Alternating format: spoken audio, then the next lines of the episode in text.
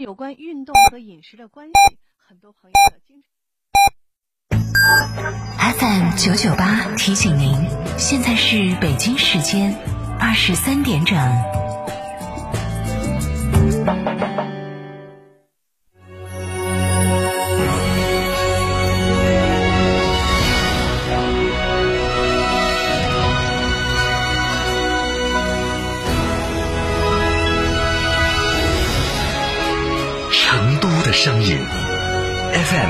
九九点八，成都电台新闻广播。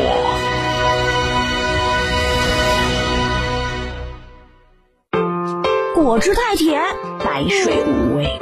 小苏先生零热量苏打水，随便喝没负担。苏打水就选零热量的小苏先生苏打水，随便喝没负担。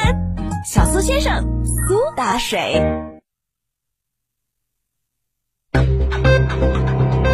九九八快讯。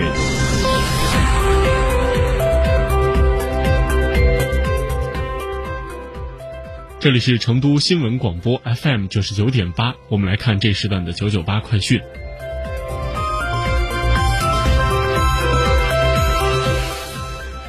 首先来看国内方面，国务院联防联控机制今天举行新闻发布会，针对如何处理过度执法、粗暴执法现象，公安部副部长杜航伟表示，疫情发生以来，公安机关和有关部门在处理一些事情中，确实出现了过度执法、简单执法、粗暴执法的现象。针对这种情况，公安部及时下发了文件，要求整改，引导民警规范执法言行。公安部将指导各地公安机关在保障疫情防控和复工复产当中，始终坚持以人民为中心的理念，坚持宽严相济，要多一些柔性执法、说理执法和人文关怀，尽量的化解旧矛盾，不产生新矛盾。既要严格依法办事，又要充分考虑当前形势，特别是目前企业面临的难处，在执法办案中要把握法律界限，避免出现执法扩大化、简单化。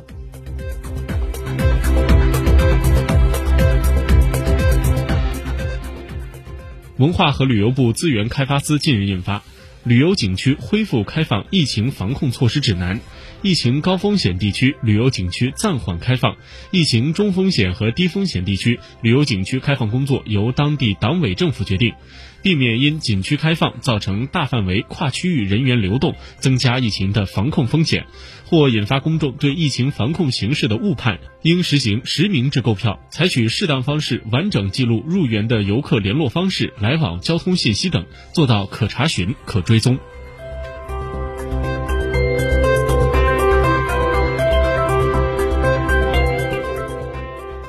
国务院联防联控机制今天举行新闻发布会，商务部服贸司司长冼国义介绍，住宿餐饮是大行业，二零一九年住宿餐饮业营业收入超过五万亿元，吸纳就业人员超过了两千六百万人。疫情发生之后，住宿餐饮企业营业收入大幅下降，企业经营压力很大。他介绍。疫情不会改变住宿、餐饮等生活服务业快速发展、持续升级的趋势。疫情结束后，预计住宿餐饮会迅速恢复。商务部会同相关部门进一步研究，出台更有针对性的政策措施，以支持企业渡过难关。同时，还在研究疫情结束后振兴餐饮业的举措。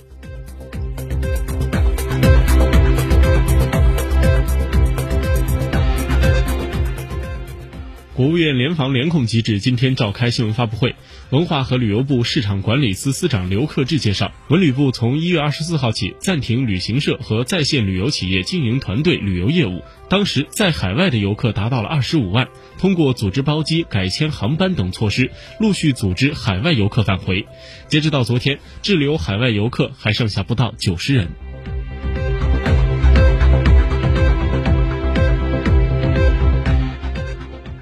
北京市疾病预防控制中心副主任刘晓峰今天在发布会上表示，过度消毒实际上是有害的。现在有人建议大家在家里安装紫外线灯，用作空气和物表消毒。紫外线照射过量有致盲和皮肤致癌的作用。这样的消毒不仅达不到相应的消毒目的，还会对人体造成伤害。对于消毒剂，不管是用什么样的消毒剂，它都是化学物品，有杀灭微生物的作用，但同时也有它的副作用。所以，日常在没有必要进行消毒的时候，如果天天时时消毒，会对皮肤黏膜造成伤害。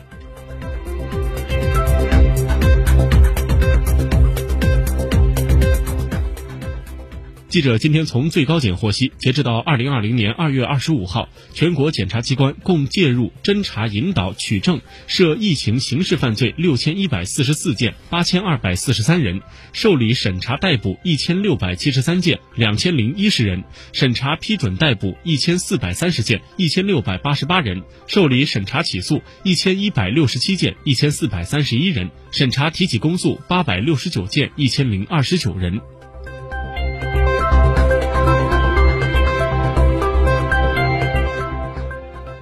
胡润研究院今天发布《二零二零胡润全球富豪榜》，榜单显示，亚马逊创始人贝索斯以九千八百亿元人民币连续第三年蝉联全球首富，马云家族则以三千一百五十亿元成为华人首富。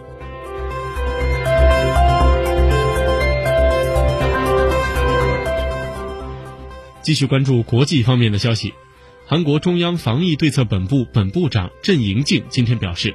韩国境内新冠肺炎病例的致死率为百分之一左右，死亡病例主要集中在高龄或有基础疾病的患者。截止到当天下午的十六点，韩国累计确诊新冠肺炎一千二百六十一例，死亡十二例。同时，韩国国会今天表决通过三项法案的修订案，为防控新冠肺炎疫情提供司法保障。修订案包括。甲类传染病流行引发医药品涨价或供应不足时，应在保健福祉部长官公布的期限内禁止口罩和消毒液等物资出口。对于来自传染病流行或可能流行地区的外国人，福祉部长官有权要求法务部长官禁止其入境等。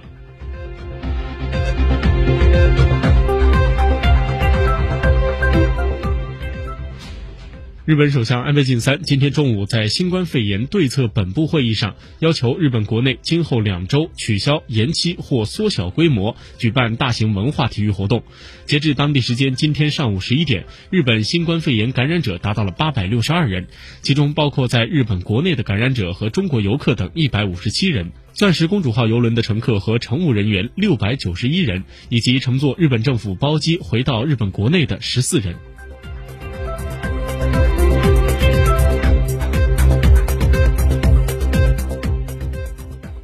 在近日举行的美国卫生部长听证会上，国会议员针对美国目前的新冠肺炎疫情形势，向卫生部长亚历克斯·阿扎进行提问。在问到美国口罩储备是否足够时，阿扎回应：目前战略储备只有三千万个口罩，但医护人员的口罩需求为三亿个，因此需要请求国会拨款采购物资。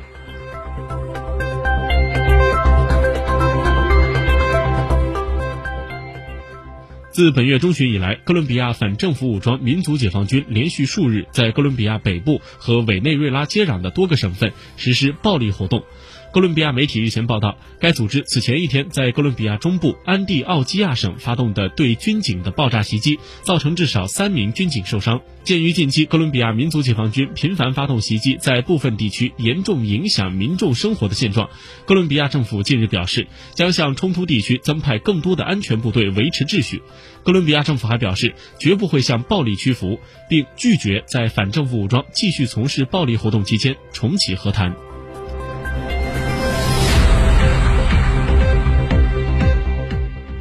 接下来来看成都的天气情况。前两天成都的天气不错，气温也来到二十度左右。不过从明天开始，天气转为阴天为主，早晚还会有分散的小雨。